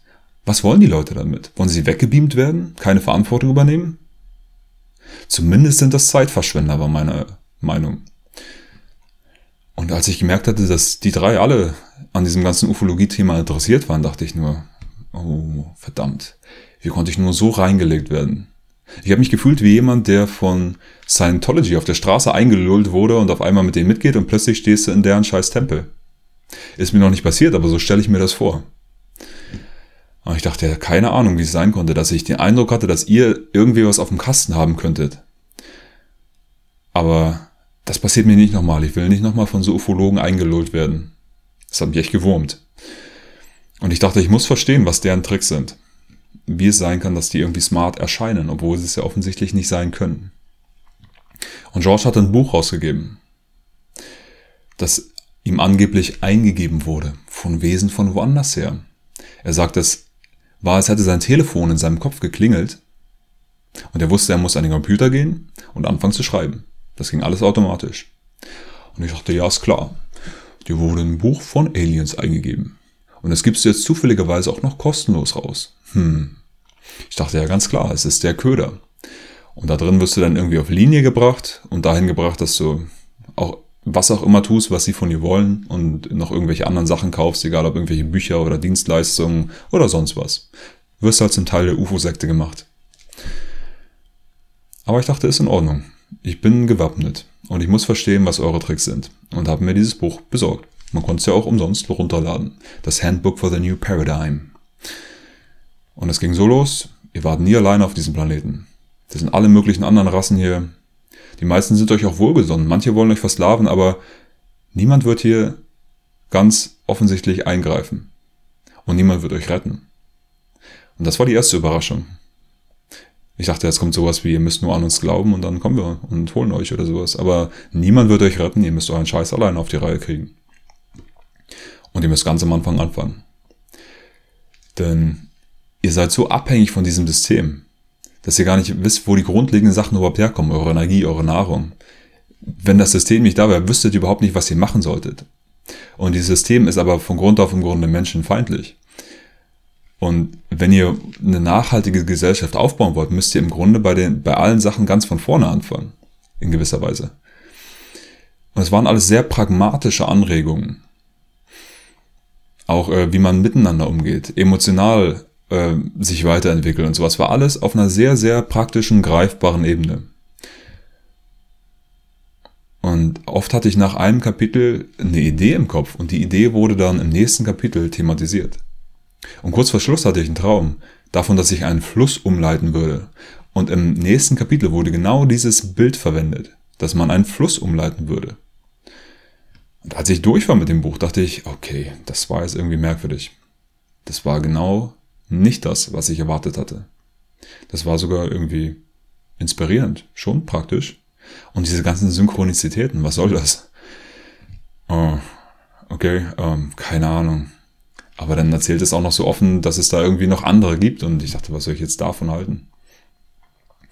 Ich dachte, okay, vielleicht wäre es zumindest mal an der Zeit, meine rigorose Ablehnungshaltung abzulegen. Vielleicht gibt es da irgendwo noch andere, wer weiß. Keine Ahnung, wie das jetzt für mich relevant sein soll oder nicht, aber sagen wir mal, es könnte vielleicht möglich sein. Aber wenn ich das glauben sollte, müsste ich schon irgendwie auch was sehen. Also gut, damit habe ich erstmal damit abgeschlossen und mich wieder um meine anderen Sachen gekümmert. Drei Tage später. Aus dem Nichts, ich weiß nicht mehr, was ich gemacht habe, aber irgendwas. Und plötzlich äh, schaue ich an den Nachthimmel. Ich habe nicht auf irgendwas gewartet, einfach nur, es war spontan. Und plötzlich sehe ich dort, wie ein Ball aus Licht erscheint und dann im nächsten Moment wieder weg ist. Deutlich größer als ein Stern, deutlich kleiner als der Mond. Und dann im nächsten Moment habe ich mich gefragt, habe ich das jetzt gerade wirklich gesehen? Da war auch keiner da, um das zu bestätigen. Stell dir vor, vor dir manifestiert sich ein kleiner Alien und ist im nächsten Augenblick wieder weg. Man fragt sich dann, habe ich das gerade wirklich gesehen? Ich habe vorher und nachher nie irgendwie sowas gesehen. Und ich weiß nicht, was, was ich damit anfangen soll. Aber zumindest hat mich das auch wieder ins Stocken gebracht. Ich dachte, was ist hier los? Ich dachte, das ist alles zu merkwürdig. Ich muss mir nochmal anschauen, was diese Brüder da von Project Camelot noch so gemacht haben. Und habe mir deren andere Interviews reingezogen. Das war zwischen 2007 und 2009. Sie haben ein paar Dutzend Interviews gemacht, würde ich sagen. Sind mit ihrer Kamera rumgereist, haben vor Ort mit den Leuten gesprochen und einfach die Kamera laufen lassen und gequatscht. So zwischen ein und acht Stunden oder so, diese Interviews. Und einfach sehr, sehr faszinierende Geschichte mit außergewöhnlichen Leuten. Leute aus geheimen Militärprojekten, Archäologen, Mediziner, Leute, die in irgendeiner Form Kontakt zu UFOs hatten oder zumindest das behaupten. Und die ganzen Geschichten, die die erzählt haben, die Konzepte, mit denen sie da überhaupt gearbeitet haben, reichten sehr, sehr weit jenseits von all dem, womit ich mich bis dahin auch nur ansatzweise beschäftigt hatte. Insofern fand ich das eine interessante Übung für die Vorstellungskraft, einfach sein Bewusstsein, seine Denkmöglichkeiten etwas zu erweitern. Natürlich kann man das meiste, was die sagen, nicht äh, irgendwie nachprüfen. Insofern muss man das einfach für sich so stehen lassen. Und ich habe mir da jetzt keine abschließende Meinung drüber gebildet, ist es wahr oder nicht. Man hat es einfach mal gehört. Und sie hatten sich dann getrennt 2009. Sie waren sich uneinig bei der Qualität von einigen Whistleblowern. Im Nachhinein, so wie ich das sehe, waren sie vielleicht auch einfach etwas zu erfolgreich, denn ich glaube, sie haben echt einen guten Job gemacht. Und ich kann mir vorstellen, dass das dem einen oder anderen nicht gefallen hat, der dort, dort Zwietracht gesät hat. Jedenfalls hat Bilder nach Project Avalon gegründet und es besteht hauptsächlich aus einem Forum. Die Idee dort ist, dass man mit den Informationen, die man jetzt hat, irgendwie weiterarbeitet. Wir wissen das jetzt, in Ordnung, wie können wir eine bessere Welt schaffen? irgendwelche dezentralen Projekte starten, wo wir nachhaltigeres harmonischeres Leben manifestieren. Und die Idee gefiel mir natürlich, aber ich bin kein Mitglied geworden. Denn ich dachte, Internetforen sind alles anonyme Schwadroneure, kein Bock auf sowas. Und als ich im Schloss war, gab es einen, der kannte das Forum auch. Und der sagte, das ist unglaublich spannend dort. Musste ich unbedingt anmelden, das ist so interessant. Und ich dachte, na gut, in Ordnung, ich schaue es mir mal an. Habe mich dort angemeldet. Und es war tatsächlich besser, als ich erwartet hätte. Was auch daran gelegen hat, dass es Moderatoren gab, ein knappes Dutzend, die darauf aufgepasst haben, dass man sich nicht beleidigt, dass man nicht den dämlichsten Bullshit postet. Und habe mich dann auch relativ rege beteiligt. Und dann bekam ich irgendwann diese Nachricht von Bill. Er sagte, mir gefallen deine Beiträge. Hast du nicht Lust, Moderator zu werden? Da dachte ich, ja klar, natürlich. Dann erschien mir schon wie ein interessanter Typ und die Moderatoren da auch. Und ich dachte, ich würde gerne mit denen zusammenarbeiten. Und wir hatten dann da unseren privaten Skype-Chatraum, wo wir uns jeden Tag über Dinge auf dem Forum unterhalten haben. Auch über Dinge, die in der Welt passieren, auch Dinge, die uns selbst passieren. Und es war einfach ein sehr interessanter Austausch. Das waren faszinierende Menschen. Und Bill hatte uns auch eingeladen, falls irgendjemand von uns mal in Ecuador sein sollte, komm vorbei. Ich habe hier noch ein bisschen Platz, hängen wir ein bisschen rum und was auch immer. Er war ein paar Jahre vorher dorthin ausgewandert, lebte in den Anden relativ abgeschieden in so einer losen internationalen Gemeinschaft, also in der ungefähren Umgebung waren auch noch so ein paar Auswanderer. Und ja, lebte ziemlich nah an der Natur mit äh, Wasser aus der Quelle und Tiere draußen und äh, ein bisschen was an Landwirtschaft und sowas. Und ich dachte, das wäre schon interessant, ihn mal kennenzulernen. Gerade auch, weil er so ein außergewöhnlicher Mensch ist und weil er meinen Lebensweg schon beeinflusst hat, die Konzepte, mit denen ich mich überhaupt auseinandersetze. Wäre schon interessant zu sehen, was das für einer ist in echt, wie er hinter der Kamera ist, wie er sich verhält, mir gegenüber, anderen Menschen gegenüber, wie er so tickt. Und dann gab es noch diese junge Mexikanerin auf dem Forum, mit der ich ab und zu mal eine Nachricht ausgetauscht hatte. Und sie schien auch sehr interessant zu sein. Sie ist viel gereist, hat schon mal in Indien gelebt, in Deutschland, war gerade in den USA und ich dachte, das wäre doch cool, mit ihr dorthin zu reisen, denn sie spricht Spanisch und ich würde sie überhaupt gerne mal kennenlernen. Und noch bevor ich irgendjemandem davon gesagt habe, dass ich gerne mal nach Ecuador reisen würde, schreibt sie mich an und sagt, ich will nächstes Jahr nach Ecuador reisen. Hast nicht Lust mitzukommen? Und ich dachte, ja, bingo. Läuft ja. Und habe dann in Leipzig mein Haus, also meine Wohnung aufgegeben und dachte, es wird einfach mal wieder an der Zeit zu reisen. Ich habe das Gefühl, es geht danach noch weiter. Ich weiß nicht genau wohin, aber ich werde äh, sehen, wohin das führt. In Ecuador hatte ich nur drei Monate Touristenvisum und sie war nur zwei Wochen da. Ist faszinierend und es hat sich eine sehr gute Freundschaft daraus entwickelt und sie reist immer noch sehr viel. Wenn wir die Gelegenheit haben, sehen wir uns immer noch. Und ich war dann fast die ganzen drei Monate bei Bill. Und das Leben dort war im Grunde sehr, sehr simpel. Wir haben uns um die Tiere gekümmert, haben Gräben repariert, Straßen repariert, Bäume gepflanzt, haben Ausflüge in die Natur unternommen. Und natürlich uns auch über Dinge ausgetauscht, mit denen wir uns so beschäftigt haben, mit denen wir, die wir erlebt haben. Und natürlich nicht ganz unerwartet hatte Bill einige abgefahrene Geschichten auf Lager, die ich auch hier nicht alle teilen kann, aus verschiedenen Gründen. Vor allem auch, um die Leute zu schützen, die damit zu tun haben. Das sind auch Geschichten, die er noch nicht veröffentlicht hat. Auf jeden Fall, mein Eindruck von ihm war, dass er eine sehr anständige Person ist, ein sehr anständiger Mensch, sehr umsichtig, sehr höflich, sehr gewissenhaft. Ist ein sehr smarter Typ und auch sehr intuitiv. Und was ich vielleicht noch am faszinierendsten fand, war, wie er zuhören kann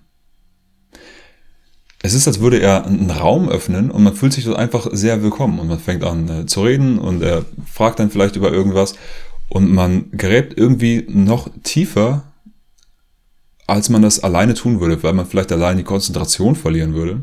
Und man hat bei ihm auch nicht den Eindruck, er, er hört zu, um dann zu antworten oder um zu kritisieren oder um zu urteilen, sondern mit so einer aufrichtigen Neugier und stellt auch Fragen, aber die jetzt nicht irgendwie wirklich eine Wertung haben, sondern einfach äh, einen dazu ermutigen, noch tiefer äh, zu graben. Und ich glaube, das ist auch ein Grund, warum er so ein guter Interviewer ist. Er ist, glaube ich, ein wirklich guter Interviewer. Was man auch in den Interviews sieht, die er gemacht hat, mit Camelot auch, die er danach gemacht hat, allein mit Avalon. Da sind einige sehr interessante Interviews dabei. Einige der interessantesten finde ich zum Beispiel, die er alleine gemacht hat, mit Kathy Collins. Sie ist eine Überlebende von MK Ultra, rituellen Missbrauch. Sie gerät als Kind in diese ganze Sache und hat es aber später geschafft, äh, dort auch rauszukommen und auch äh, Heilung zu finden. Und ihre Geschichte ist eine Geschichte von, Geschichte von einer Transformation. Das ist eine wunderbare Geschichte. MK Ultra und diese ganze rituellen Missbrauch und Bewusstseinskontrolle sind auch Themen, die ich im, Bücher, im Buch bearbeite. Eine andere Geschichte ist von Rebecca Roth. Sie war Flugbegleiterin für, ich weiß nicht, Jahrzehnte. Und sie analysierte die offiziellen Geschichten von dem, was am 11. September in den Flugzeugen passiert sein soll, aus der Perspektive von jemandem, der die Abläufe in den Flugzeugen genau kennt. Sehr interessant. Sie hat sehr interessante Dinge herausgefunden dabei. Jedenfalls, nach diesen drei Monaten, zum Ende dieser drei Monate, hatte ich Sehnsucht nach dem Meer. Ich war in den Bergen die ganze Zeit und ich hatte auch Sehnsucht, mal wieder unter jungen Leuten zu sein. Denn Bill war auch um die 60 und die anderen Leute äh, in der Gegend da waren auch nicht mehr die jüngsten. Und ich habe mir dann diesen Job organisiert, wieder so Work-and-Travel-mäßig in einem Hostel auf Gran Canaria an der Strandpromenade. Das war herrlich. Man musste nur aus der Tür rausgehen, war direkt im Meer. Ich habe weiter moderiert für Avalon, habe wieder die We Are Change Sache weitergemacht und habe auch äh, für das Nexus Magazin angefangen zu schreiben, mit denen Bill mich in Kontakt gebracht hatte. Und eines Tages habe ich die Tür aufgemacht, weil es geklopft hat und es war eine junge Amerikanerin, die dort war. Und sie hatte einfach nur in ihrer Energie, das, das war abgefahren. Also sie hatte eine außergewöhnliche Aura. Da gingen einfach Dinge ab, äh, die nicht gewöhnlich waren. Und sie hatte erst keine Zeit. Sie war da für eine Konferenz über nachhaltige Aquakultur. Und war die ganze Zeit damit beschäftigt und mit den Leuten dort, war dann aber danach noch ein paar Tage extra da und wir sind ins Gespräch gekommen und haben uns sehr gut verstanden. Ihr Hintergrund ist, dass sie auf Elite-Unis in den USA war, beziehungsweise ist oder war zu der Zeit. Auch familiär, sie kommt aus Boston, die Familie, so ein, ein politischer Hintergrund und so ein bisschen Ostküsten-Oberschichten-Milieu, was eigentlich alles sehr materiell ist und eher, was nicht so mein Ding wäre, oberflächlich gesehen. Sie hat in ihrer, zuletzt aber auch einige sehr spirituelle Erfahrungen gemacht, die spontan kamen, die sie echt überrascht hatten und die sie aber auch sehr interessierten. Dazu noch ihr Interesse für die Umwelt und für Nachhaltigkeit und so nachhaltige Aquakultur finde ich super. Das ist etwas, was direkt greifbare Konsequenzen hat. Das wirkt, das wirklich der Umwelt hilft. Anders als ich sage jetzt mal CO2-Ablasshandel beispielsweise. Das ist etwas, was direkt eine positive Veränderung schafft. Und wie sie das alles kombiniert hat, ihre wirtschaftliche Expertise, ihre Spiritualität und dieses Umweltbewusstsein, diese spielerische Kombination fand ich faszinierend. Sie hat mich dann eingeladen, sie äh, in den USA zu besuchen. Aber sie sagte bitte noch nicht gleich. Ich bin gerade noch so in der Abschlussphase und lebe in diesem kleinen WG-Zimmer in Philadelphia. Und ich hatte aber keine Geduld. Und bin dann äh, weg aus äh, Gran Canaria und habe geschaut, wie kann ich jetzt äh, in die USA kommen. Und ich hatte natürlich wenig Geld. Überhaupt die ganzen Reisen hatte ich immer mit sehr wenig Geld gemacht. Wenn sich irgendjemand wundert, wie ich das finanzieren konnte. Zum einen hatte ich natürlich bei der Bundeswehr ein bisschen Geld verdient. Als ich in Leipzig war, war ich beim Jobcenter. Und allgemein habe ich einfach nur sehr wenig Geld ausgegeben. Ich war nicht feiern, ich war nicht trinken, ich habe mir keine neuen Klamotten geholt. Ich habe viel Reis gegessen, Haferflocken, Karotten, Zwiebeln, alles sowas. Als ich in Schweden war, habe ich jeden Tag im Wald gepennt. Ich hatte ein Tab dabei, das ich jeden Tag aufgespannt habe. Mein Ziel war es, was zu lernen, Erfahrung zu sammeln, zu lernen, was passiert hier, was hat es mit unserem Leben auf sich? Und ich dachte, da wird es ganz bestimmt nicht daran scheitern, dass ich kein Geld habe für ein Hotel. Und meine Erfahrung war auch immer, wenn man sich ernsthaft einsetzt, wenn man wirklich was Positives schaffen will auf dieser Welt und auch bereit ist, dafür hart zu arbeiten, ist das, als würde man aufrichtig eine Hand ausstrecken und sagen, ich, ich bin bereit, das zu tun. Und dann kommt von der anderen Seite im letzten Moment, im entscheidenden Moment auch immer noch die, die Hilfe, die einen dabei weiterbringt. Aber das geht nur, wenn man wirklich bereit ist, hart zu arbeiten und wenn man es wirklich ernst meint. Das ist meine Erfahrung gewesen während all dieser Reisen. Und es hat immer alles so auf den letzten Drücker mit, der, mit den letzten Dollars geklappt und so. Und das wurde dann schon so oft, schon so sehr die Regel, dass ich gemerkt habe, okay, da, da ist, äh, da steckt Methode dahinter. So funktioniert das. Als ich in die USA wollte, habe ich dann dachte, ich brauche ja irgendwie eine eigene Unterkunft. Ich kann jetzt nicht bei ihr einziehen, wenn sie in der Abschlussphase ist und ein winziges Zimmer hat. Und habe geschaut und bin dann auf so einer obskuren Seite, so ähnlich wie Couchsurfing, ich glaube, sie hieß Hospitality Club, habe ich ein altes Ehepaar gefunden in Germantown, was tatsächlich vorher von Deutschen gegründet wurde, aber mittlerweile ähm, eine sehr heruntergekommene Gegend ist, überwiegend von Schwarzen bewohnt wird. Und ich habe dann bei denen gelebt. Im Austausch dafür, dass ich bei ihnen das Haus renoviert habe. Also natürlich nicht alles, aber was ich machen konnte in der Zeit.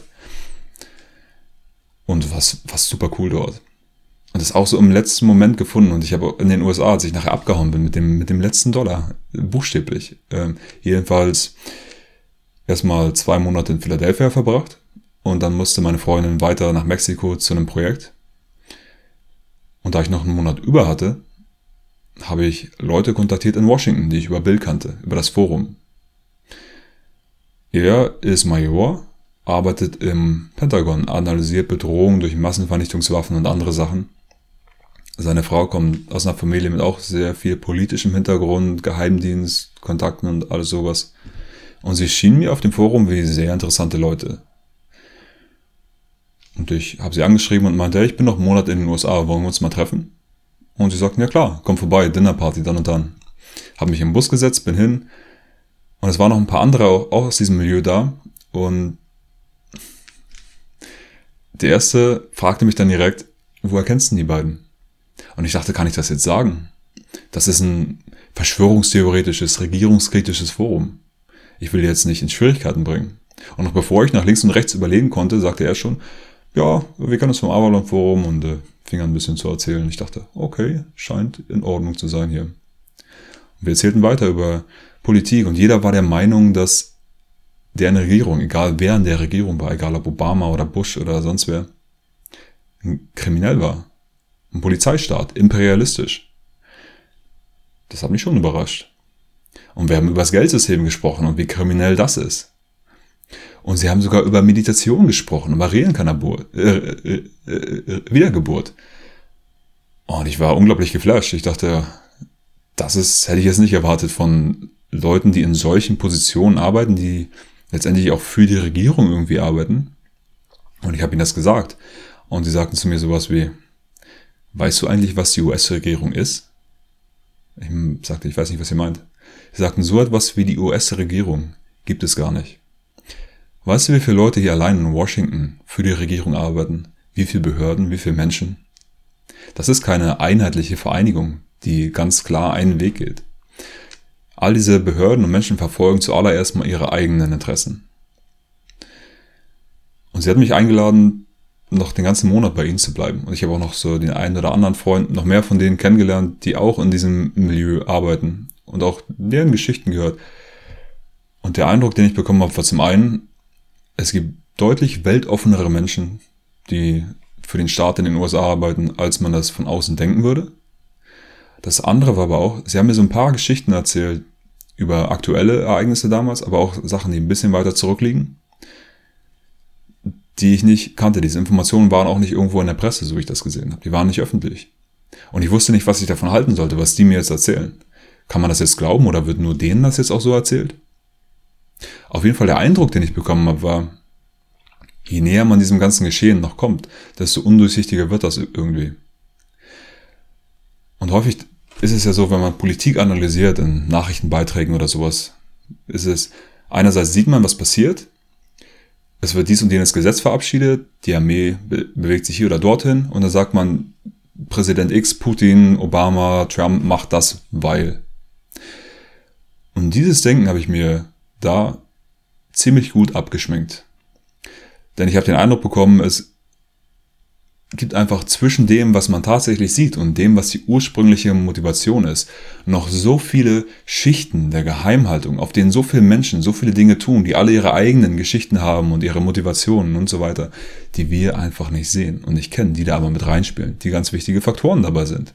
Und wenn du nicht gerade ein Superspion bist oder der größte Hellseher aller Zeiten, weißt du einfach nicht, was da stattfindet. Und dann zu sagen, Präsident X macht das und das, weil, ist Kaffeesatzleserei, kann man nicht sagen. Und deswegen beschränke ich mich im Buch auch auf Fakten, auf nachprüfbare Ereignisse, die passiert sind. Und bringe diese Ereignisse in einen Zusammenhang. Über die Motivation und so weiter kann dann jeder am Ende spekulieren. Jedenfalls, die Zeit war in den USA vorbei und dann zurück nach Europa. Und es war die Zeit der Bilderberg-Konferenz in Kopenhagen. Und ich dachte, zur Bilderberg-Konferenz wollte ich schon auch immer mal. Und wer meinen Film darüber gesehen hat, Roadtrip Bilderberg 2014, wird gemerkt haben, dass das sehr professionell produziert ist. Was daran liegt, dass ich mit einem Profi gearbeitet habe. ist eine interessante kleine Geschichte. Ich habe 2012 ein Video veröffentlicht, synchronisiert über das internationale Bankenkartell, was ursprünglich bei Press TV erschienen ist. Danach kam eine E-Mail anonym. Ey, wenn du weißt, wann einer von den Rockefellers oder Rothschilds in Deutschland ist, sag Bescheid. Ich erledige den Rest. Ich dachte, oh mein Gott. Zurückgeschrieben. Ich bin nicht an Lynchjustiz interessiert. Mir geht's um friedliche Aufklärung. Okay. Dann kam wieder eine E-Mail zurück. Ja, hast ja recht. Ich hatte einfach nur einen schlechten Tag. Übrigens, ich arbeite beim Fernsehen. Wenn du mal Hilfe bei einem Film brauchst, sag Bescheid. Habe ihn angeschrieben, wir sind dahin gefahren und äh, haben diesen Film produziert. Danach wusste ich immer noch nicht so genau, was ich mache jetzt als nächstes und bin ein bisschen wieder durch die Weltgeschichte getingelt, war äh, äh, in der Tauchschule auf Kreta, auf einer Farm in Slowenien, bei einem Hippie-Festival in Ungarn, letztendlich wieder in Deutschland angekommen und hatte kein Geld mehr, keine Kohle. Okay, was mache ich jetzt als nächstes? Ich brauche mal wieder was. Und dachte, ja, ich könnte jetzt irgendeinen banalen Job machen, einfach nur um Geld zu verdienen, aber irgendwie habe ich das Gefühl, ich habe mittlerweile Fähigkeiten, Wissen, die irgendwie speziell sind und auch irgendwie nützlich sein könnten. Und ich würde die gerne irgendwo einfließen lassen, wo die auch, wo ich die speziell entfalten kann. Aber was? Ich dachte, meine Intuition hat mir bisher irgendwie immer ganz gut geholfen. Ich denke, wenn ich zur Ruhe komme, wird schon wieder eine Intuition kommen und mir sagen, was der nächste Schritt ist. Ich habe meine Familie gebeten, kann ich bitte bei euch unterkommen? Nur kurz, ich weiß nicht wie lange, aber ich muss schauen, was ich als nächstes mache. Und ich werde auch nicht ewig bleiben. Bitte geht mir nicht auf den Sack, okay? War in Ordnung, bin dorthin, habe keine Pläne gemacht, an nichts gedacht. Ich habe meditiert, bin spazieren gegangen. Nach drei Tagen gehe ich wieder in den Wald und ich höre meine Stimme in meinem Kopf. Kommunikation. Ich denke, ja, Kommunikation ist cool. Aber was denn? Buch. Ich dachte ja, über ein Buch hatte ich schon mal nachgedacht, dass ich gerne eins schreiben würde. Ich habe mittlerweile viele Dinge gelernt, erlebt und so weiter, die ich schon gern teilen würde, aber ich wüsste nicht, wo ich anfangen sollte. Und das nächste, was vor meinem geistigen Auge erschien, war eine Struktur von Kapiteln. Und ich dachte, ha, das könnte funktionieren. Bin nach Hause, habe das aufgeschrieben, habe angefangen, die Lücken zu füllen. Habe dann viel Zeit in der Nähe von Berlin verbracht bei einem Freund, der ist Architekt, hat sich dann ein altes Haus gekauft und brauchte Hilfe beim Renovieren. War dann öfter mal in Berlin da bei Freunden. Habe da eine Australierin kennengelernt, die auch wieder Hilfe brauchte beim Renovieren. Und als wir fertig waren, stellte sich raus, sie wollte dort gar nicht leben in ihrer Wohnung, sondern sie wollte sich erst in ein paar Jahren dort zur Ruhe lassen. Und sie brauchte jetzt noch schnell einen Mieter, aber sie hatte gar keine Zeit mehr, denn sie musste ja gleich zurück nach Australien. Und äh, ich dachte, Moment mal, ich hätte auch gerne mal wieder eine Wohnung.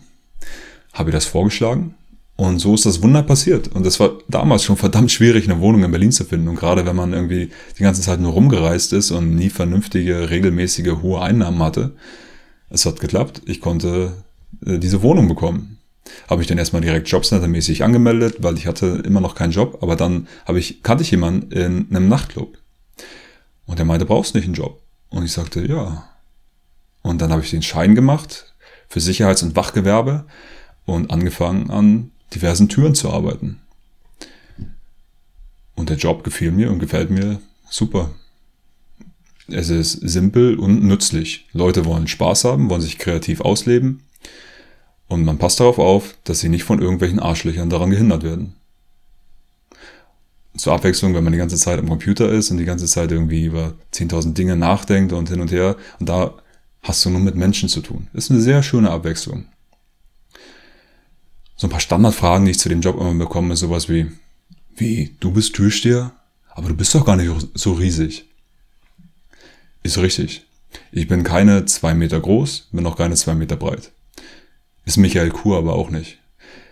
Ich denke, unterm Strich bringe ich genug Fähigkeiten mit, um da einen vernünftigen Job zu machen. Ich denke, ich mache auch einen vernünftigen Job. Eine andere Frage, die, oder eine andere Aussage, die immer kommt, ist sowas wie, du bist der netteste Türsteher, den ich kenne. Ich weiß nicht, ich denke, ich bin schon ein netter Typ und freundlich. Und ich sehe auch keinen Grund, warum ich nicht freundlich sein sollte. Die meisten Menschen sind ja vollkommen in Ordnung.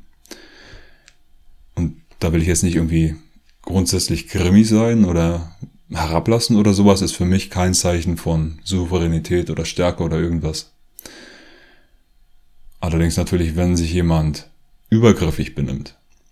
Hilft nett sein? Meistens nicht. Was mich zu einer anderen Standardfrage bringt.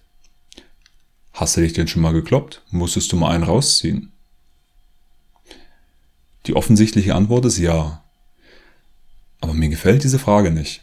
Und wie sie immer gestellt wird. Denn es ist wie, als würde man so eine Sensationsgier in den Augen der Leute sehen. So ein, als wäre das wie so ein Kniereflex, so, so ein merkwürdiges Funkeln. Und äh, mir kommt es immer so vor, als wäre diese Sensationsgier auch der gleiche Grund, warum sich zum Beispiel die Bild so gut verkauft. Weil man einfach Geschichten hören will von Brutal und Splatter und was nicht alles. Und das finde ich irgendwie nicht cool. Das sind keine schönen Geschichten, das ist keine Unterhaltung. Ich will Leute, dass, dass Leute friedlich miteinander umgehen und harmonisch. Und wenn jemand das denn nicht tut, dann kann ich das natürlich nicht akzeptieren. Und dann muss man auch dagegen vorgehen, notfalls auch mit Gewalt. Aber ich freue mich nicht drüber, selbst wenn ich die Situation dann so löse, wie sie gelöst werden soll. Ist keine schöne Geschichte. Ich finde es dann trotzdem traurig, dass es überhaupt dazu kommen musste. Und ich will hier bestimmt keine Geschichten davon teilen, wie ich in irgendwelchen Prügeleien war und was dann passiert ist und ich will diese Art der Sensationsgier nicht füttern. Es ist nie schön, wenn es passiert. Aber es, man muss natürlich auch, das ist einfach Teil des Lebens. Es gibt Leute, die einfach übergriffig sind. Und natürlich kann man das nicht zulassen. Wenn da keiner irgendwas macht, dann können diese Leute machen, was sie wollen. Das kann es ja nicht sein. Ich werde auch noch die eine oder andere Geschichte aus der Zeit erzählen.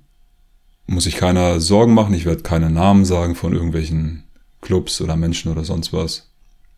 Nur, ich denke, manches davon könnte interessant sein, weil es äh, gewisse Einblicke gibt in unser gesellschaftliches Klima.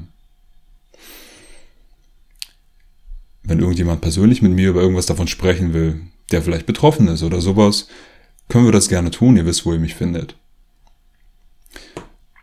Jetzt will ich das Video hier erstmal abschließen. Ich habe nach ungefähr einem Jahr des Schreibens gemerkt, dass das viel zu viel Material war für ein Buch. Und ich habe es dann aufgeteilt in drei Bände. Der zweite und dritte Band sind also auch schon ins gewissen Grad vorbereitet, aber ich wollte erstmal einen nach dem anderen fertig machen. Der erste Band ist jetzt Machtstrukturen, Materielles, Wirtschaft, Politik, Medien, Technologie, Wissenschaft. Im Grunde alles, was im Außen ist. Der zweite Band wird sein Bewusstsein. Wie kann ein Mensch sich selbst erleben? Energie, Meditation, Intuition, Imagination, Synchronizität, Flow, außerkörperliche Erfahrung, Remote Viewing, Hypnose und noch einige andere Sachen. Meine Erfahrungen mit diesen Themen, Erfahrungen von Menschen, die ich sehr gut kenne und der wissenschaftliche Stand der Forschung zu all diesen Themen. Ich denke, viel davon wird im Mainstream sehr vernachlässigt. Das sind sehr interessante Themen, die einen persönlich irgendwie dazu inspirieren können, sich auf eine andere Weise mit sich selbst auseinanderzusetzen und möglicherweise auch noch mehr dabei aus sich herauszuholen, mehr von sich zu entdecken und äh, äh, irgendwie das Leben voller zu leben in gewisser Weise. Dazu soll das anregen. Es geht nicht darum, dass irgendjemand irgendwas glauben muss von dem, was ich da erzähle. Es geht einfach vor allem darum, um diese Themen zu präsentieren und vielleicht zu einer gewissen Auseinandersetzung damit zu inspirieren. Der dritte Band wird sein, das Individuum und die Kultur zusammenzubringen. Wie verhält sich der Einzelne in seiner direkten Umgebung? Fragen der Ethik, in Beziehung, Kommunikation, Ausbildung, Karriere, Unternehmensmodelle, auch alles sowas ist alles sehr praktisch. Und nicht so sehr, was ist wahr, was ist falsch, was ist richtig, was ist falsch, sondern was hat welche Konsequenzen. Oder wenn ich diese und jene Konsequenzen haben will, was sind Wege, die äh, einen dahin bringen können. Ich denke, das ist letztendlich das Wichtigste von allem. Im Grunde ist die Wichtigkeit von den Bänden von Band zu Band, so wie ich das sehe, noch wichtiger. Natürlich ist der erste Band nicht unwichtig. Man soll nicht naiv sein, wenn es um die Machtstrukturen auf der Welt geht. Man soll schon checken, was hier abgeht, weil man sich sonst für die falsche Sache vor den Karren lassen spannen kann. Oder weil man sonst nicht merkt, wie um einen, um einen herum das Gefängnis gebaut wird und man das vielleicht sogar noch unterstützt, weil man gar nicht merkt, was da stattfindet. Natürlich soll man da wissen, was stattfindet. Aber der nächste Band, wer man selbst ist, ist im Grunde noch wichtiger, denke ich. Und der letzte Band, wie man sich dann verhält, was man praktisch tut, ist letztendlich natürlich das Wichtigste überhaupt, denke ich. Jedenfalls, das kommt äh, noch als nächstes. Was hier auf diesem Kanal noch als nächstes kommt, einerseits will ich natürlich auf Kommentare eingehen, mal schauen, was so kommt und will hier in eine Kommunikation treten. Andererseits habe ich auch schon eine Liste an Kapiteln, Themen, die ich abarbeiten will.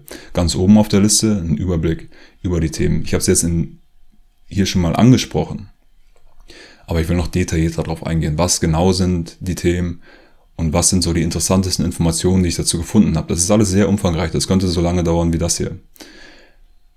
Und wenn ihr meine Arbeit beschleunigen wollt, an neuen Beiträgen, an neuen Büchern und so weiter, könnt ihr das gerne tun. Es gibt ein Spendenkonto, es gibt Patreon, es gibt Subscribed Star. Ähm, bevor ich fertig bin, noch ein Riesendank an Daniel Wagner vom Nexus Magazin. Er ist der Chefredakteur, hat sich als Lektor zur Verfügung gestellt bei meinem Buch. Und dank ihm ist das alles noch viel leserlicher, noch viel ähm, übersichtlicher. Heißen Dank dafür. Und Ansonsten bin ich jetzt erstmal durch, würde ich sagen. Wenn euch das Video gefallen hat, freut mich. Wenn nicht, geht mir bitte nicht auf den Sack. Ich wünsche euch allen nur das Beste. Macht's gut. Bis zum nächsten Mal.